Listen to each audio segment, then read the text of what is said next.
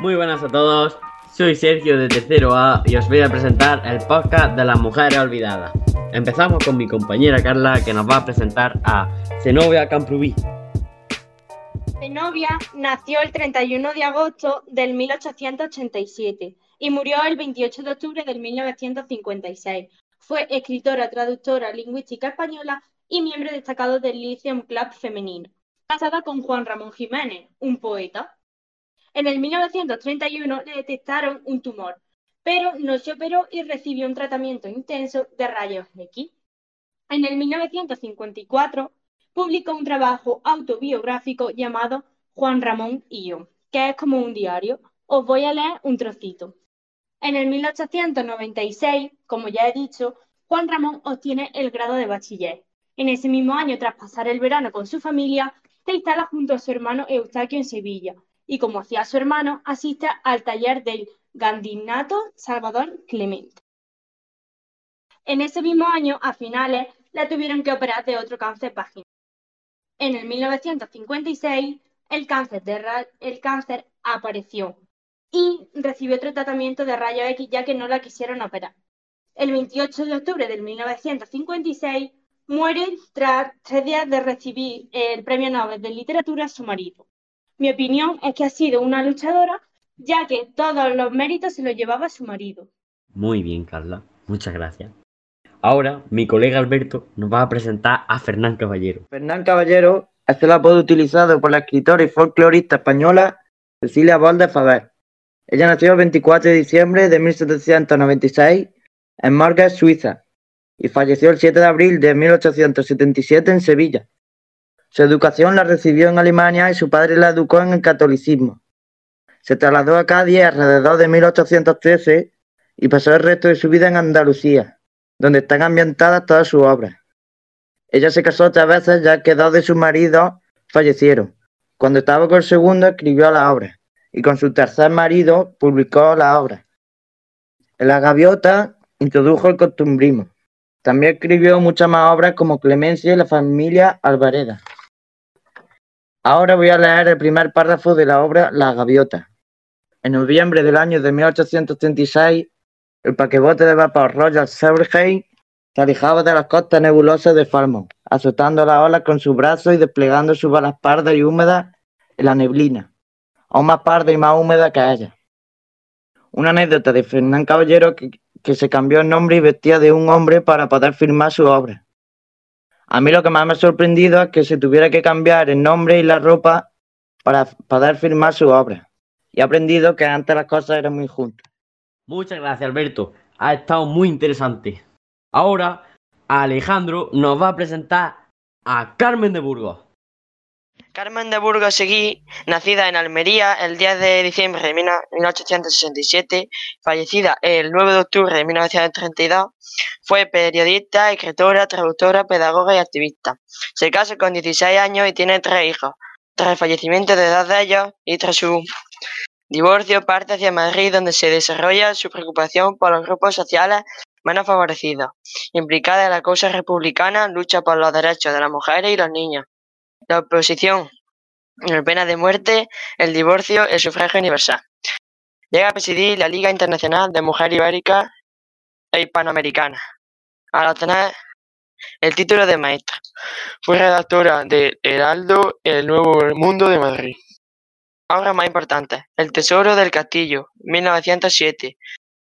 Senderos de Vida, 1908. Y El Hombre de Negro, 1916 parte de la obra literaria El tesoro del castillo.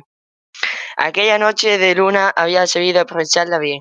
El tío Manolo para reunir en su era de a los vecinos a perfollar el enorme montón de mazorcas resecas por el sol. Anécdota. En el año en el que nació, Alfred Nobel inventó la dinamita. En mi opinión es que una mujer valiente y que luchó por, por lo que quería defender y ayudó a conseguirlo. Muchas gracias Alejandro. Ha estado muy chula tu presentación. Ahora Blanca nos va a presentar a Leonor López Córdoba y Carrillo. Leonor López de Córdoba nació en 1362 en Calatayud y murió en 1420 en Córdoba. Vivía en la ciudad del rey Pedro I de Castilla, que su padre le servía. Era hija de Martín López de Córdoba, mayordomo del rey, y de Santa Cadillo. Sobrina de Alfonso XI de Castilla. A los siete años su padre le casó con Ruy Gutiérrez de Inestrosa, futuro alcalde mayor de Córdoba. Leonor entró a prisión con nueve años y salió con diecisiete. Después se trasladó a Córdoba. Desde 1406 fue muy conocida. En 1412 llegó a la corte, pero al tiempo la reina la retiró. Con 40 años fue la primera que su autobiografía fue conocida de una mujer en lengua castellana. Narra los hechos de la guerra, la cárcel, la peste y otra más. El documento original se perdió, pero se encontró una copia incompleta. Leonor murió con 68 años y una de sus obras más importantes era Memory. En mi opinión, yo creo que no debería haberla metido tan joven en la cárcel ni casarla tan joven. Pero sabiendo cómo eran las épocas, pues se entiende. Muy buena presentación, Blanca. Me ha gustado mucho. Ahora, mi compañera Elvia nos va a presentar a Ana Caro Malin de Soto. Ana Caro Mallén de Soto nació en Granada en 1590 murió el 6 de noviembre de 1646 en Sevilla. Era hija adoptiva de Gabriel y de Ana María. Sus progenitores fueron moriscos ya que el prohijamiento estaba apoyado por la corona. Asistió a la Academia Literaria del Conde de la Torre. Murió a causa de una epidemia de peste y su entierro fue muy costoso, lo que da constancia de su fama. Fue una poeta y dramaturga española del siglo de oro. Cobró por algunas de sus relaciones poéticas y obras de teatro, por lo que se la considera una de las primeras escritoras profesionales y fueron sus contactos masculinos los que le permitieron esto. Desde 1628 ocupa una posición consolidada en el campo literario. Dos de sus obras son Valor agravio y mujer y Peligro en mar y tierra. Fragmento de la obra Valor agravio y mujer. Lizarda, por aquí gallarda estela, de ese inaccesible monte, de ese gigante soberbio que a la estrella se opone. Podrá bajar este valle en tanto que los rigores del cielo menos severo y más piadoso pone el negro capotado ceña. Sígueme, prima. Una anécdota es que estando en vida esta mujer en 1705, Cervantes publicó la primera parte del Quijote. Lo que más me ha sorprendido es que una mujer tuviera que depender de un hombre para poder ganarse la vida. He aprendido que la sociedad ha cambiado bastante o que tenga que seguir cambiando. Gracias, Elvia. Muy buena presentación. Ahora vamos con Elizabeth, que nos va a presentar María Rosa María de Rosa Galvez. de Galvez nació en Málaga el 14 de agosto de 1768. Fue una poetista dramaturga española de la Ilustración y el Neoclasicismo. Fue hija adoptiva en el hogar de los Galvez, de Málaga, una ilustre e influyente familia andaluza de políticos y militares. María Rosa de Galvez recibe una educación empeñada propia de una familia ilustrada. En 1789 contrae matrimonio con su primo lejano, José de Cabrera y Ramírez. En la última década del siglo, María Rosa de Galvez, a escribir su poesía lírica, mm, en estos años fallece también la única hija del matrimonio, nacida en 1793. En 1796, huyendo posiblemente de las deudas contraídas, la pareja se traslada a Cádiz.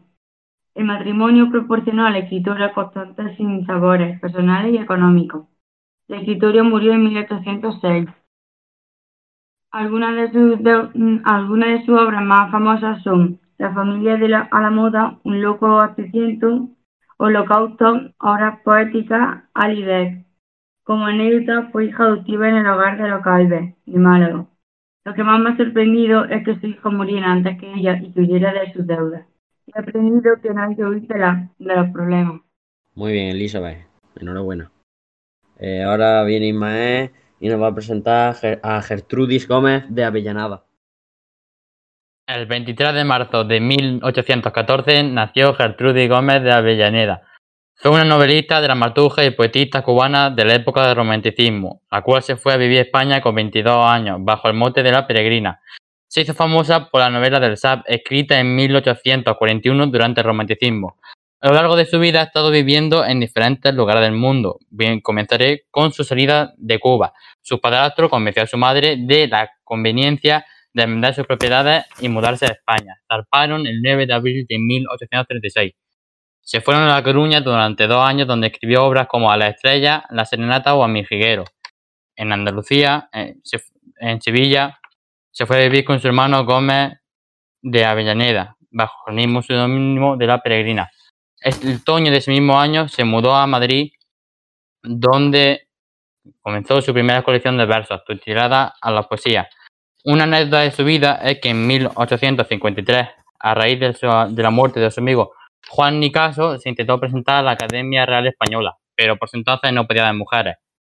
Y falleció en 1864 al regresar a España en Madrid, con 58 años. Un trozo del Sar, la noche más profunda, enlutaba ya al suelo. Aún no caía una gota de lluvia a la más ligera corriente de aire refrigerada a la tierra basada.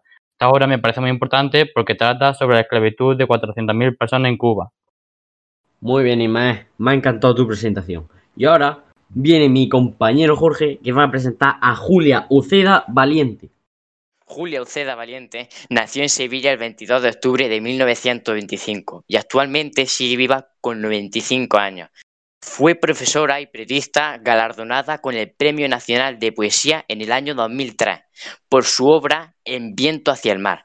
Se licenció en Filosofía y Letras en la Universidad Hispolense, donde también obtuvo un doctorado con una tesis sobre el poeta José Luis Hidalgo.